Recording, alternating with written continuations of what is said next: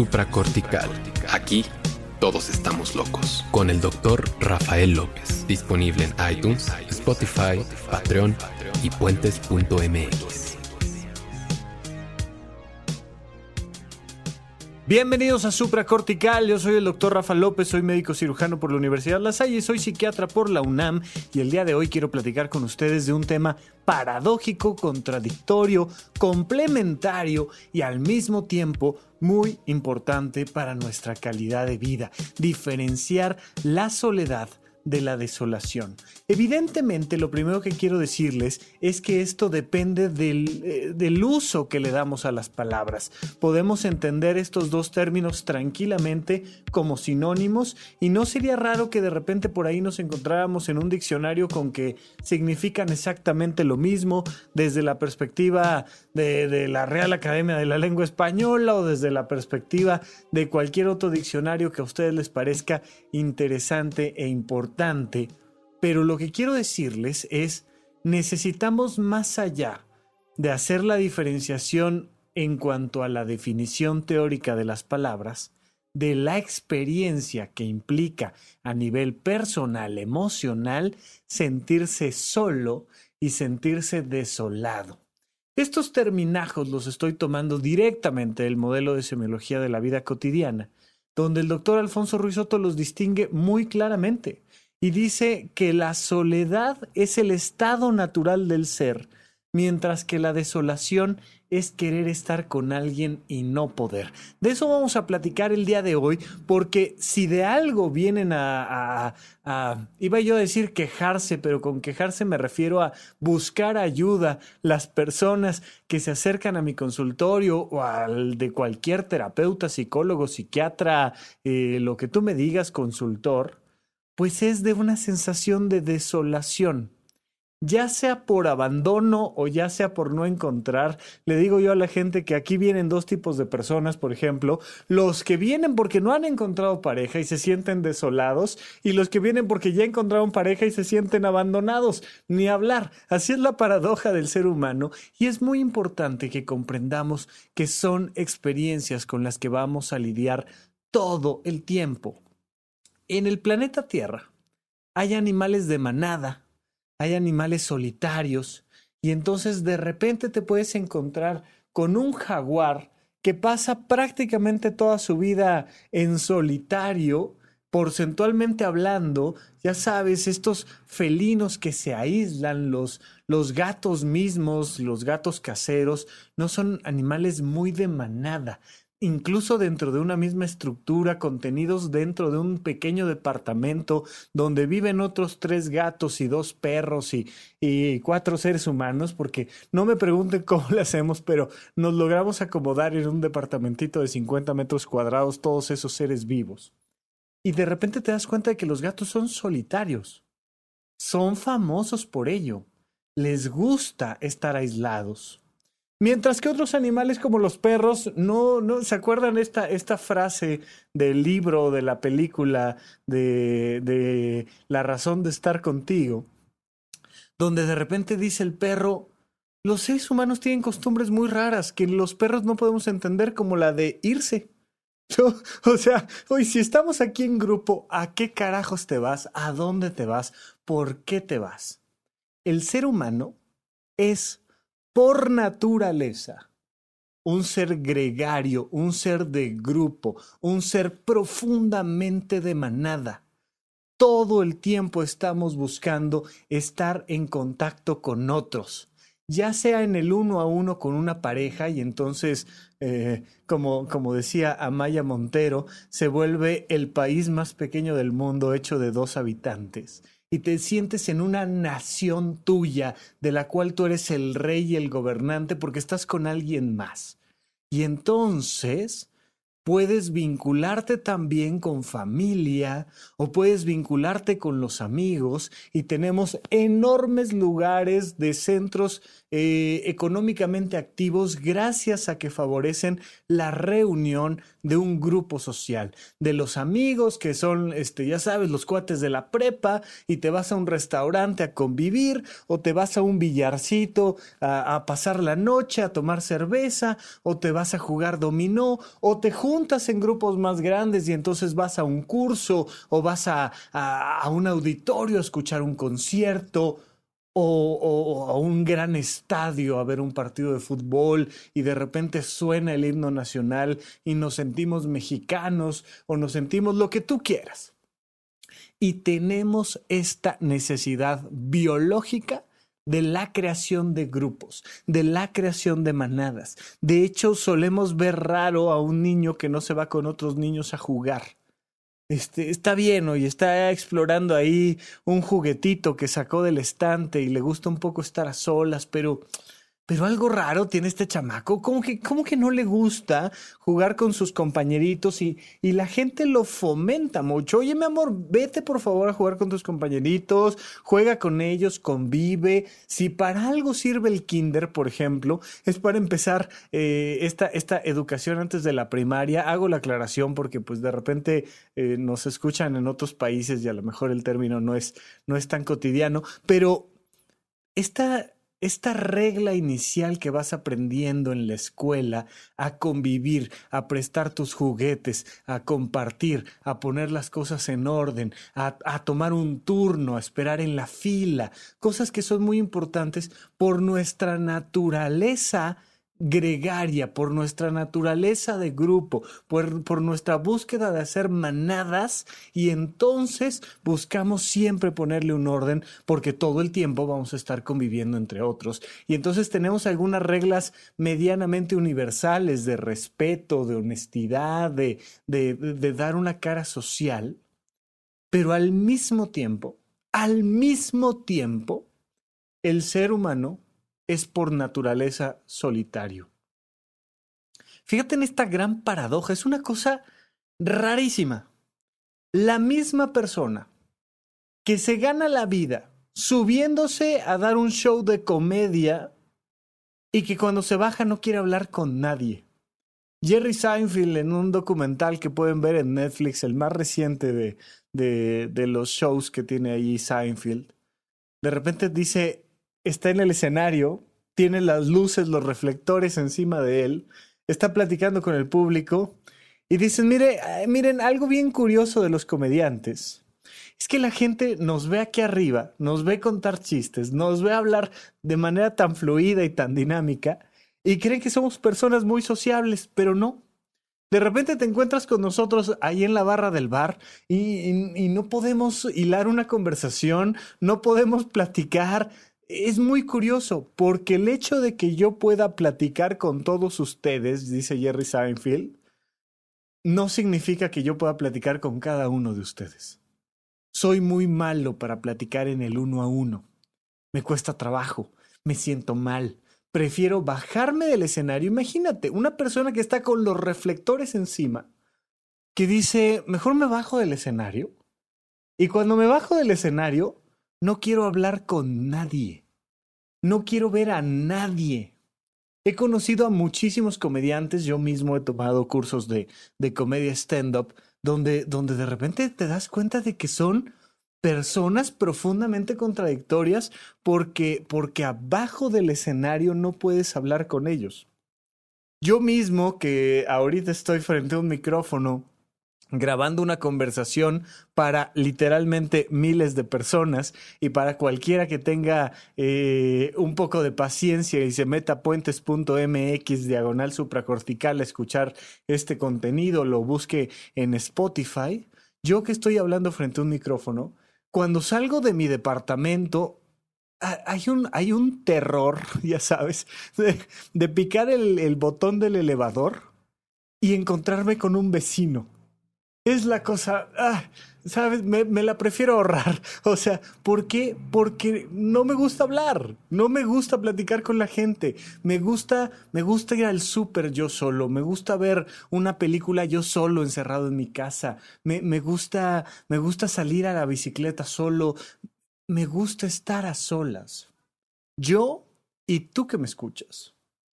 Tú que me escuchas, tienes por naturaleza un disfrute de estar solo y de estar acompañado. Y ahora ponlas en orden. Evidentemente, evidentemente, hay muchísimas personas que le tienen miedo a estar solo, que le tienen miedo a estar sola, porque resulta ser que nos han metido un condicionamiento adentro de nuestra cabecita que nos hace creer que estar a solas es una tragedia. Es como si, sabes, por ejemplo, fíjate, me acaba de llegar esta, esta analogía, eh, sobre todo niñas, tiene que ver más con las mujeres por un mero tema anatómico y de distancia entre la vejiga y la salida de, de la uretra, pero niñas que les enseñan a aguantarse las ganas de ir a hacer pipí y que de tanto aguantarse las ganas de ir a hacer pipí, empiezan a tener frecuentemente infecciones de vías urinarias. Porque, porque no, porque eso del baño es peligroso, ¿no? Entonces ya sabes, para, para no ir al baño a un lugar donde no vaya a ser que te infectes, ¿no? Cosa que difícilmente sucede, pues entonces mejor no voy al baño y me acostumbro a solo ir al baño en mi casa. Y como solo voy al baño en mi casa y ando de viaje en Monterrey, pues se me complica bastante la existencia y entonces con frecuencia suelen tener infecciones de vías urinarias. Pasa exactamente igual con el estreñimiento, pasa exactamente igual con muchísimas cosas.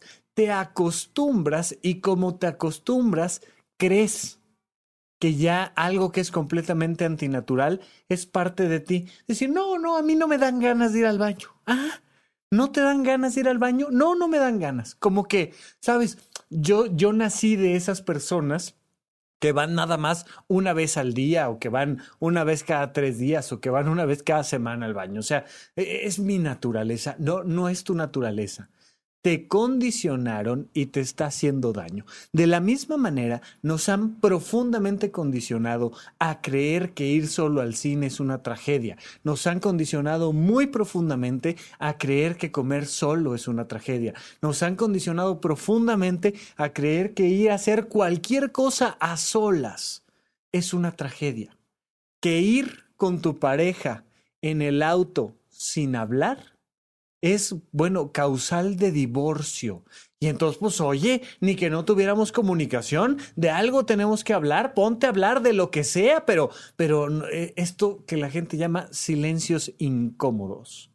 ¿Por qué son silencios incómodos? Porque hemos aprendido con base en puros condicionamientos socioculturales que estar solo está mal y entonces empieza a surgir un proceso completamente patológico, así como las infecciones de vías urinarias, empieza a surgir el miedo a estar solo y eso se llama desolación. Pausa un pequeño corte y regresamos con ustedes aquí a Supracortical.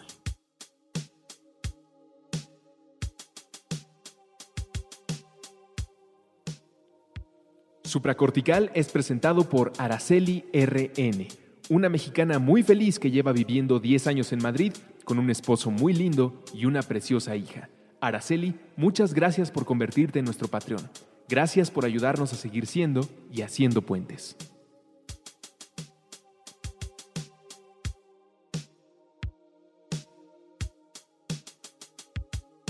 Estamos de regreso con ustedes aquí en Supra Cortical. Yo sigo siendo Rafa López. Oigan, chicos, dos anuncios súper rápidos. El 8 de marzo regreso a YouTube a estos chats en vivo que estamos eh, nombrando la unidad de psicoterapia intensiva. Nos reunimos más o menos cada 15 días. Prendemos el canal de YouTube en vivo. Tú te metes, te conectas, buscas al doctor Rafa López, psiquiatra en YouTube y puedes ahí a través del chat de manera completamente gratuita hacerme todos tus comentarios y preguntas que te parezcan relevantes. Le, había puesto yo una pausa a la unidad de psicoterapia intensiva porque ah, estábamos preparando todo el tema del curso en línea y los cursos en línea que vienen más adelante sobre el conocimiento de uno mismo, sobre la huella de abandono, sobre soltería, pareja y familia. Tenemos una buena cantidad de cursos que estaremos ofreciendo para aquellas personas que quieran profundizar en el conocimiento de sí mismos y encontrar cómo a través de esta información puedan elevar la calidad de su vida y lo hemos hecho en línea y ha sido verdaderamente un éxito. Ha sido una maravilla. Les agradezco a todas las personas que lo consideraron algo interesante y tomaron la decisión de participar en estos cursos en línea donde tenemos además talleres y demás. Estábamos preparando toda la plataforma y entonces eh, preparando el fondo, la iluminación, las cámaras, las conexiones a internet para que nada fallara. Y eso fue básicamente lo que hizo que pusiéramos una pausa en la unidad de psicoterapia intensiva. Me voy a mudar tres metros de distancia, ya no van a ver lo que veían antes que era mi consultorio. Eh, me gustaba, la verdad, honestamente, el toque del consultorio, tenía un fondo un poquito más amable, ahora lo van a ver un poco más frío, pero lo importante es que estén conversando conmigo. Si te interesa hacer algún comentario, si te interesa hacerme alguna pregunta, lo que quieras, te conectas el día 8 de marzo en la tardecita, como a las 7 de la noche más o menos debemos de aventar la conexión en vivo y ahí a través del chat me haces tus preguntas, con todo gusto te leo y entonces vamos platicando en el uno a uno de vez en cuando a través del canal de YouTube. Ahí está la invitación y además sigue por favor la invitación para que seas y hagas puentes. No olvides que puentes.mx es la gran plataforma que permite la existencia de Supracortical y de muchos otros podcasts fantásticos que verdaderamente pueden aportar mucho a tu vida si tú así lo consideras, si consideras que es algo valioso para ti, te agradeceríamos que hagas un donativo de 8 dólares o lo que esté en tus posibilidades. No olviden que 8 dólares, que es lo más que estamos pidiendo, son poquito más de 150 pesos. ¿eh? O sea, básicamente en tres estacionamientos, en una comidita, en casi cualquier cosa te gastas esos 150 pesos y con ellos tú estás haciendo una declaración de principios. Además de que vas a tener contenido exclusivo y, vas a poder tener una cercanía mayor con nosotros los que hacemos este contenido, además de eso, cuando tú estás aportando esos 8 dólares, estás haciendo una declaración de principio. Estás diciendo que estás poniendo tu tiempo, porque te lleva tiempo escucharnos, tu dinero en algo que consideras que eleva la calidad de tu vida. ¿Cuánto gastas en cosas que no consideras que eleve la calidad de tu vida? Ya no digas tú impuestos, comida chatarra, este, un gimnasio al que no vas. O sea, no hay gasto más caro, por favor, que un gimnasio al que no vas. Si ya lo estás pagando, por favor, antes de pagar los 8 dólares mensuales de puentes, primero ve al gimnasio, por favor, sácale provecho. Pero cuando tú estás aportando a través de Patreon en puentes.mx diagonal construye, te encuentras toda la información necesaria para aportar eh, a la creación de puentes, estás diciendo que vales, que este contenido vale para ti, que aporta en tu vida este, este, este regalo que nos das, este apoyo que haces, este, este dinero que entra a puentes, uno, la mitad se va para que siga existiendo puentes y la otra mitad se va para que este podcast llegue a más lugares, a más personas. El 100% de los ingresos que llega a través de Patreon que me tocan a mí como creador de contenido se van a reinvertir para tratar de llegar a más personas uh, de mejor manera. Recuerda que hay gente que que este contenido le puede cambiar la vida y lo único que necesita es conectarse a través de su celular a Spotify, a, iTunes, a puentes.mx, diagonal supracortical, y puede tener de manera libre más de 100 episodios de Supracortical donde estamos platicando de cómo elevar la calidad de nuestra vida. Yo mismo aporto mis 8 dólares a Patreon. Si tú quieres formar parte de esta comunidad, te lo agradezco profundamente. Bien, seguimos platicando entonces de este tema de la desolación. Desolación es querer estar con alguien y no poder. Desolación es un estado mental, es un proceso emocional que nos lleva a sentirnos distanciados y de hecho como arrancados de aquello que nos da la felicidad. Es, eh, ¿Se acuerdan de este terminajo muy curioso que, que acá en México se usa, que es estar dejado de la mano de Dios. O sea, Dios, imagínate Dios que es el, padre simbólico de todo ser, de repente decir, no te pela, ¿no? Esto mismo se repite a nivel físico, eh, directo, con los papás. Por favor, no lo hagan, nunca hagan esto en casa, pero si quieren hacer sentir desolación a un niño, basta con que no lo voltees a ver. Estos papás, estas mamás, que caminan con la cabeza muy en alto cuando están junto a su hijo y que no lo voltean a ver a los ojos, no le hacen caso. Sí le dan de comer, sí le cambian los pañales, sí este, le regalan una pelota, un videojuego, sí medianamente lo quitan de que no se vaya a quemar con, con el fuego en la estufa, tal, pero no lo volteas a ver. Cuando la mirada de papá o mamá no está puesta sobre ti, es como si no existiera. A nivel emocional es un impacto tremendo, tremendo, verdaderamente importante. Y nos sentimos profundamente desolados. Nos sentimos con esta necesidad de estar con alguien más y no poder. Este ser humano que quiere estar con un grupo, que quiere pertenecer, aunque sea a los chavos banda, aunque sea a, los pachucos, aunque sea al grupo nazi, a quien tenga que ser, pero necesito pertenecer. Y de repente no pertenezco. Les decía yo en el bloque pasado, de repente sientes que conoces a alguien y que juntos acaban de fundar la nación más pequeña del mundo y de repente ella o él agarra y se va y te dice, ¿sabes qué? Me, tengo que ir, discúlpame. Y se va por unos minutos o se va por unas horas o se va por unos días o se va para siempre y te sientes profundamente abandonado.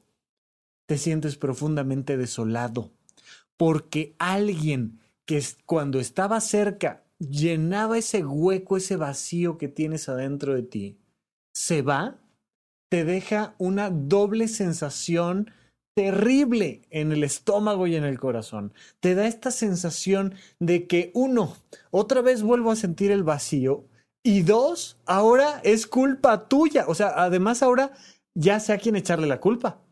¿Por qué me siento así? Porque tú, mendigo desgraciado, maldita vieja loca, te fuiste y me dejaste a mí aquí sufriendo. Y entonces me da tristeza mi desolación y me da coraje que, que, que, tú seas el responsable de, de, esa falta. Y cuando te acercas, oh, me vuelvo a sentir profundamente enamorado, profundamente enamorada. Y otra vez me siento pleno hasta que cinco minutos después vas a la cocina, vas a la tiendita por unos cigarros y no regresas. Yo qué sé. Y te genera nuevamente esta sensación de desolación. Viene de una inmadurez. Porque a lo largo de nuestra vida tenemos que ir haciendo una serie de traslados donde primero necesitamos de mamá, de mamá y papá, para sobrevivir. Tenemos un mecanismo de defensa del cual se ha hablado mucho, largo y tendido, donde cuando un niño está solo, imagínate un niño de un año solo en la calle, que nadie lo ayude, se muere no tiene la capacidad de sobrevivir un niño de un año. Y nuestro cuerpo, nuestro código genético lo sabe. Y entonces echa a andar este mecanismo angustioso hasta que alguien empáticamente va, lo toma, lo protege, lo alimenta, lo que quieras. Y entonces sobrevive. Pero una vez que ha pasado la etapa de la primera infancia, pues te das cuenta de que no solo mamá y papá te pueden ayudar a sobrevivir tanto a nivel físico como emocional y a sentirte tranquilo, sino que basta con que esté mi miss, ¿no? Basta con que esté mi maestra del kinder, basta con que estén mis compañeritos, más grande basta con que estén mis amigos y con eso es más que suficiente para sobrevivir física y emocionalmente. Y va pasando la vida y haces un siguiente traslado de sentido donde es tu pareja la que te da sentido y la que te hace sentir acompañado, seguro, amado, apoyado, comprendido, todo. Idealmente, cuando llegas a los 21 años, debes de conquistar la capacidad de sentirte seguro física y emocionalmente tú solo.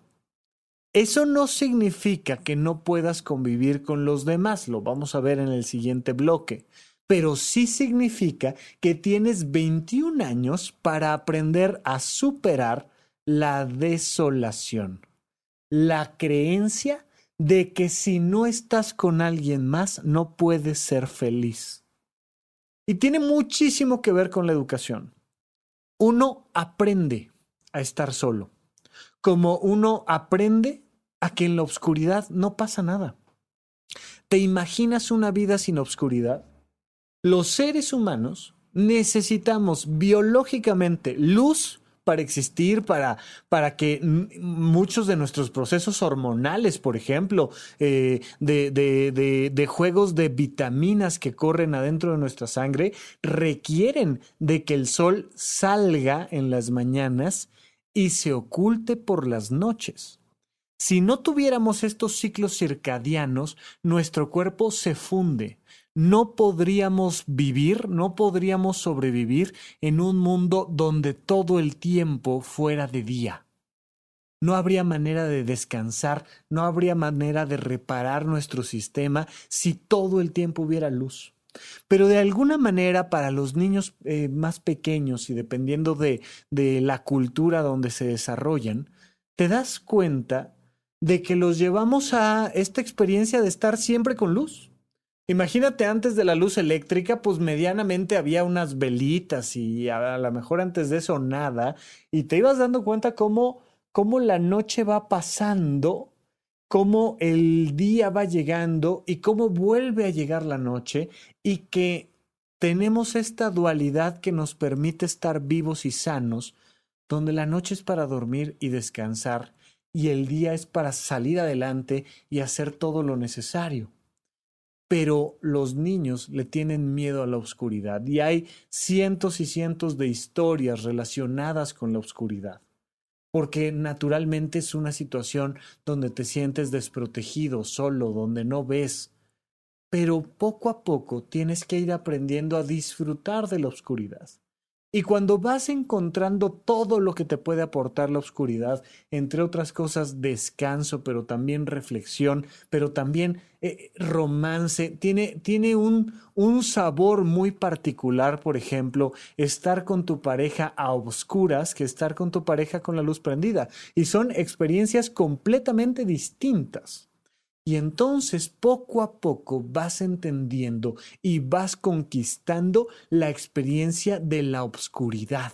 Y se vuelve algo profundamente positivo. Y cuando llegas a la adolescencia, justo lo que quieres es la noche, y justo lo que quieres es la oscuridad, y justo lo que quieres es el aislamiento de todo lo demás, de ese mundo luminoso exactamente igual, tendríamos que ir abandonando esta idea de que para ser felices tenemos que estar con alguien. Pero en un mundo donde, donde a la fecha te preguntan, oye, ¿y, tienes pareja o no? Y si no tienes pareja, ¿por qué? ¿Qué te pasa? ¿Qué tienes de malo? Y cuando vemos a un niño eh, abstraído en sus pensamientos, eh, es como de, no, ya, ya, mi amor, ya, no pienses en eso, mira el pajarito, mira la paleta, mira no sé qué, ven, juega, no pienses no reflexiones. Le tenemos miedo a la desolación y evidentemente vamos fomentando en nuestros niños el mismo miedo a la desolación. ¿Qué te da miedo? Si te das cuenta, de manera trágica o de manera mágica y maravillosa, naciste solo. ¿Y qué crees? Spoiler, te vas a morir solo. No sé si te vas a morir rápido o lento, pero sí sé que te vas a morir solo. Porque por más que te agarres de alguien, te vas a ir tú solito. Punto. Por más que lo hagas así en, ya sabes, este, muerte colectiva. Cuando te mueres te vas solo. Y si no estás acostumbrado a estar tú contigo, va a ser una experiencia trágica. Pero no solo eso, no solo te vas a morir un día allá cuando tengas 90 años, sino que te vas a morir todos los días aquí en el planeta Tierra muchas veces. Cada día que te vas a dormir. Y entonces hay personas que no toleran, por ejemplo, tratar de irse a dormir apagando la televisión, el radio, necesitan algo de ruido, porque si no, surgen pensamientos. O sea, imagínate tú todos los pensamientos que tienes pendientes. Es como no hacer la tarea. Se te va acumulando la tarea y ya llega el domingo y dices, Dios mío, ¿por qué no lo hice antes? Y entonces ya mejor ni la volteas a ver, prefieres reprobar. Bueno, así están las personas. Tienen dudas existenciales, tienen miedos particulares, tienen muchísimas cosas pendientes que reflexionar, analizar, agradecer, quitar, cambiar. Pero como no están acostumbrados a hacerlo constantemente, de repente hay un momento de silencio y empiezan a surgir los monstruos. ¿Por qué son monstruos? Porque los tienes ahí guardados pendientes, no por otra cosa, pero en realidad son preguntas tan sencillas como, oye, ¿esto que estoy estudiando realmente me gusta? Son preguntas tan sencillas como, ¿me quiero casar o no me quiero casar? Son preguntas tan sencillas como, oye, ¿me gusta el peso que tengo o no me gusta? Son preguntas sencillas cuando las contestas constantemente. Pero cuando las dejas pasar, Imagínate tú cuando ya vas en el doctorado y te empiezas a dar cuenta de que hace años que no te gusta aquello a lo que te dedicas, pues se vuelve un monstruo tremendo. Una persona que no ha aprendido a disfrutar de su propia vida, el día que lo abandona, entre comillas, una pareja, siente que se muere. Pues ¿cómo no? Si de repente llegué a la conclusión de que la única manera en la que puedo ser feliz es estando con alguien más, estando con alguien que tome decisiones por mí, estando con alguien que me diga qué hacer, qué no hacer, estando con alguien que me dé placer, estando con alguien más. Y entonces un día se va y como yo no sé darme placer a mí, como no sé cuidar de mí, como no sé eh, crear actividades nuevas para mí, como no sé explorar el mundo, pues me da angustia. Y me da una angustia infantil, porque les decía yo, es un proceso de maduración de la conciencia.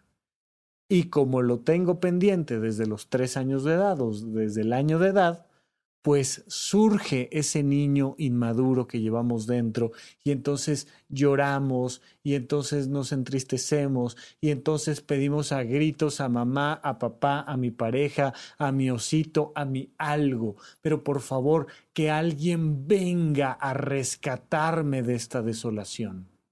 Es una situación terrible de la cual la única manera de sobrevivir es encontrando la ruta completamente opuesta. Hay que aprender a disfrutar de la soledad. ¿Quieres evitar sufrir en una relación de pareja? Fíjate la, lógica que tienen normalmente las, las personas en, en la vida común y corriente. Como duele tanto una ruptura de pareja, pues no tengo pareja y así ya no me duele. No hay cosa más alejada de la realidad como duele tanto una relación de pareja, pues aprendo a vivir en soledad, armonía yo conmigo, y entonces puedo estar profundamente feliz cuando está mi pareja y profundamente feliz cuando no está. Es un camino completamente diferente del cual vamos a platicar un poco más ahora que regresemos aquí con ustedes a supracortical.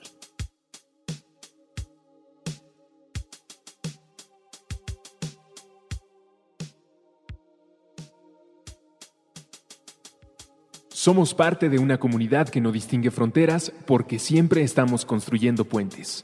Visita patreon.com diagonal puentes MX y ayúdanos a seguir construyendo.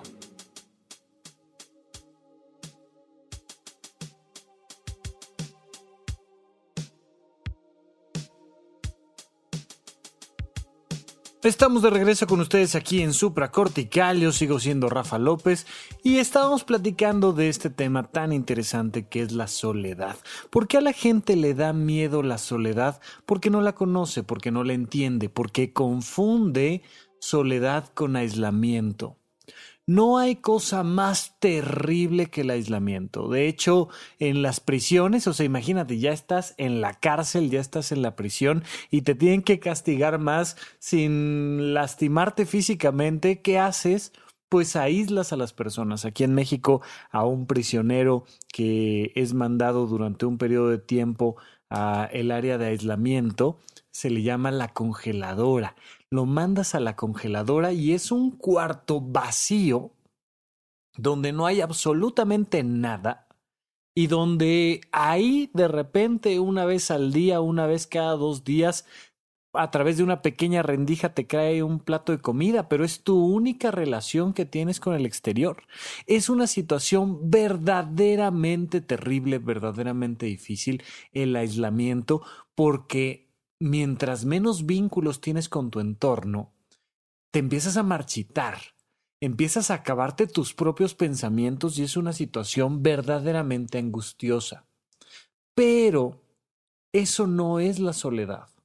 La soledad es la capacidad de relacionarte con todo lo demás sin necesitar, y pongo necesitar así en, en negrillas y subrayado, es decir, sin que francamente necesites a alguien más para poder desarrollar ese vínculo.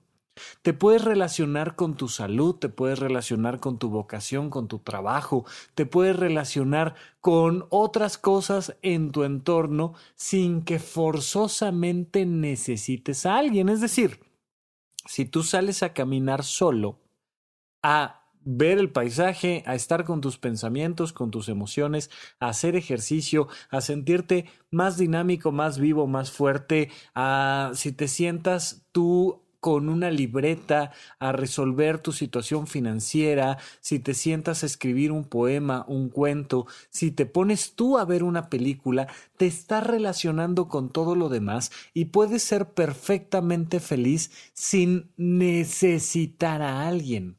Hay personas que necesitan a otras personas para decidir qué comer, para decidir a dónde viajar, para decidir qué vamos a hacer.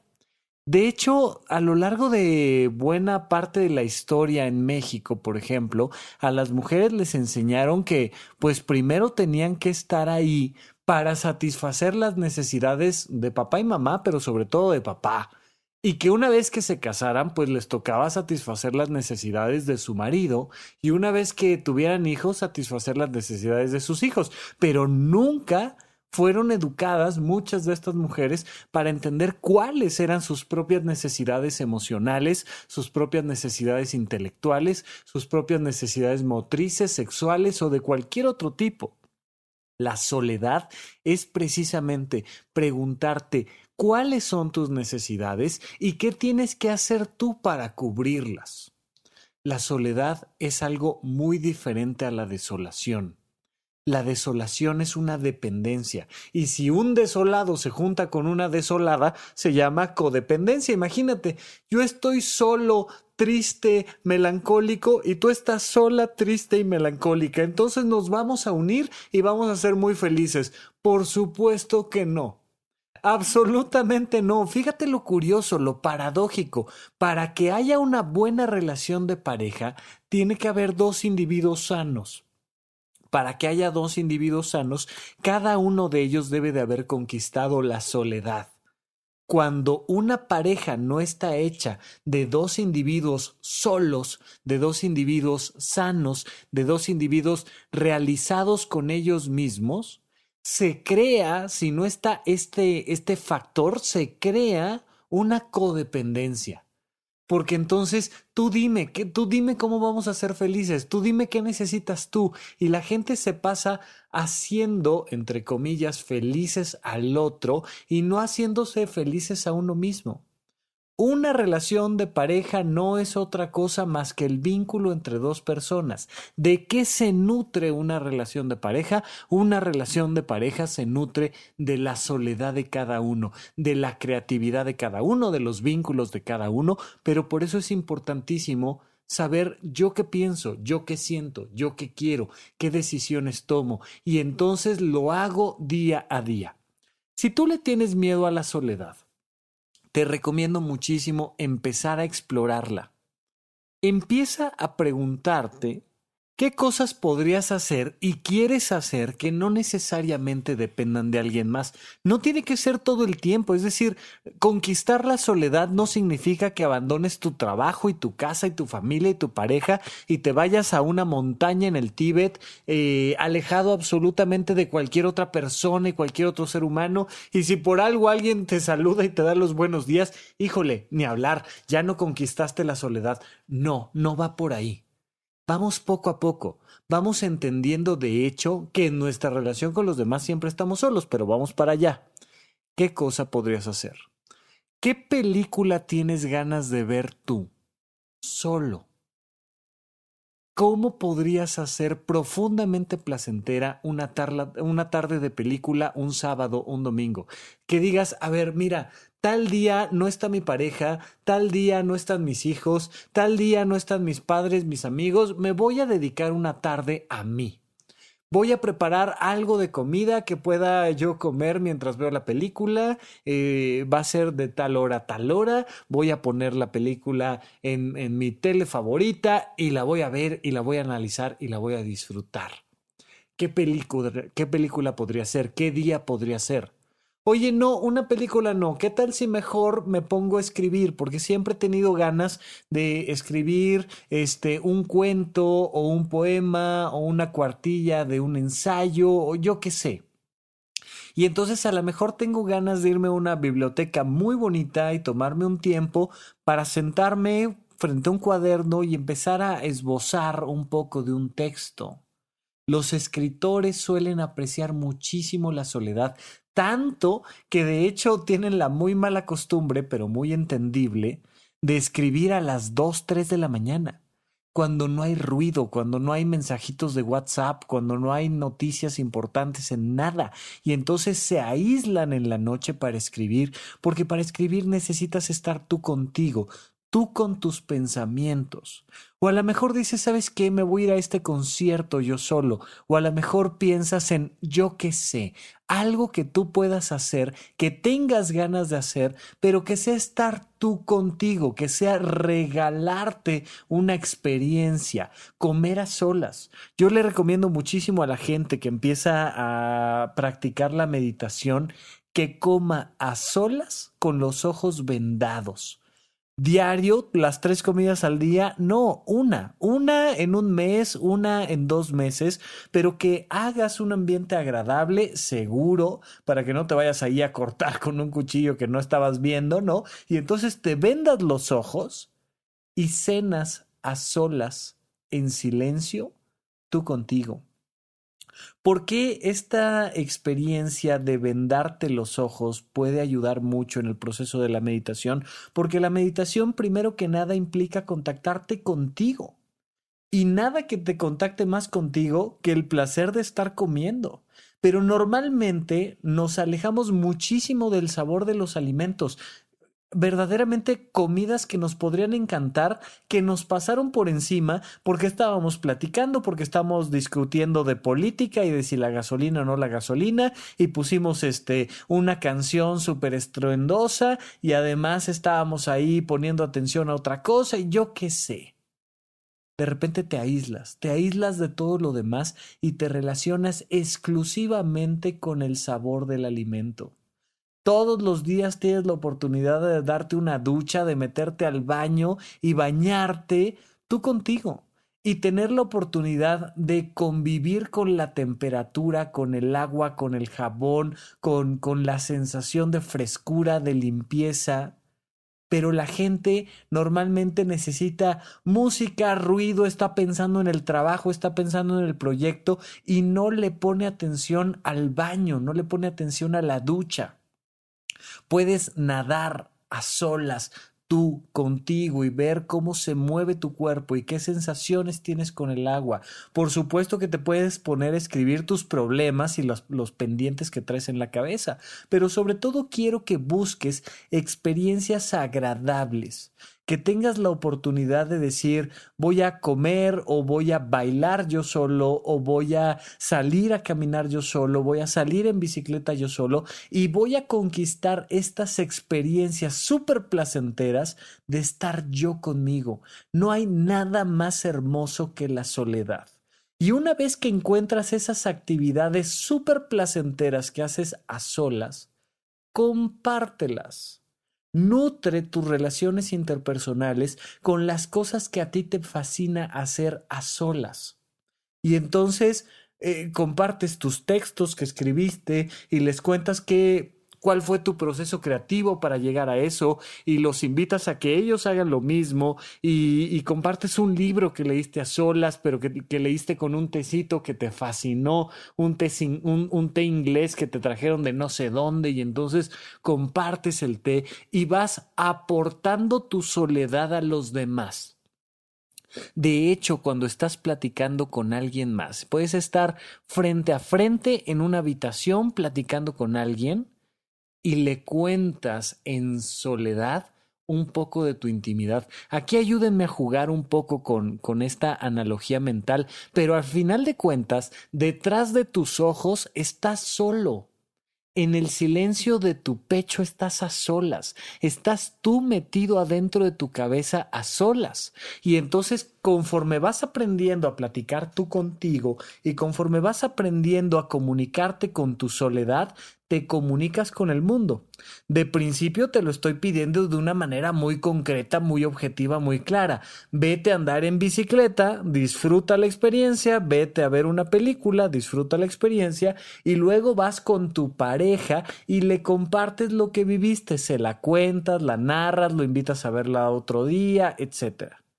Pero pasa eh, de manera inmediata cuando estás hablando con él, estás sentado a la mesa con tu pareja, estás compartiendo algún tipo de alimento, eh, los dos están comiendo lo mismo, pero adentro de ti te das cuenta de que estás pensando, oye, qué rico, qué agradable, me estoy sintiendo súper bien en esta experiencia que estoy compartiendo. Te das cuenta porque estás en soledad adentro de tu mente, de tu corazón, y luego lo compartes con la persona que está ahí en ese momento al lado de ti.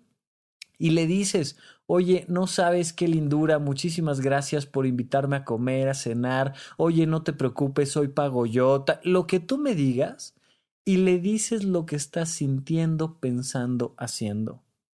Te puedes dar cuenta de que esto es real cuando ves a dos parejas sentadas a la mesa, juntas, comiendo exactamente lo mismo y cada quien, sin celular, ¿eh? metido en su propio mundo. No es cierto que el celular nos haya roto los procesos de comunicación, nunca han existido. Nada más que ahora el celular los hace evidentes. Pero imagínate que tú forzas a esa pareja sin celular y te das cuenta de que no pueden compartir ideas, que no pueden compartir emociones, que no pueden compartir anhelos, sueños, decisiones, no pueden. Y te das cuenta de que los dos están profundamente desolados uno al lado del otro. Hay parejas de dos desolados juntos. Hay relaciones padre-hijo de dos desolados juntos. Hay relaciones laborales de dos desolados juntos. Pero no es culpa de la relación, es culpa de la falta de soledad, es, es, culpa de la falta de contacto con mis pensamientos, con mis emociones, con mis sueños, con mis, con mis anhelos, con mis todo.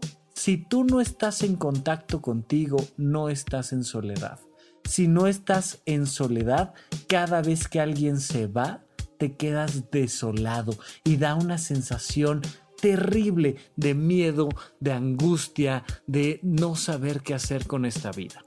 Es súper importante que empieces a conquistar la soledad y eh, a través de ella que puedas alcanzar una sensación de realización.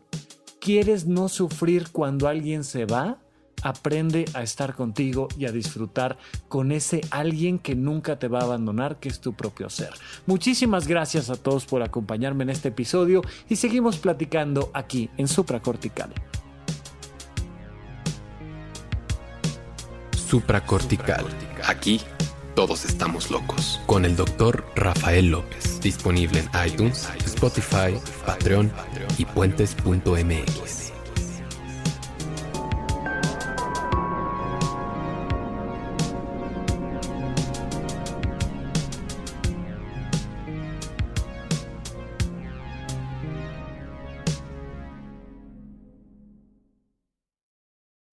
Lucky Land slots, you can get lucky just about anywhere.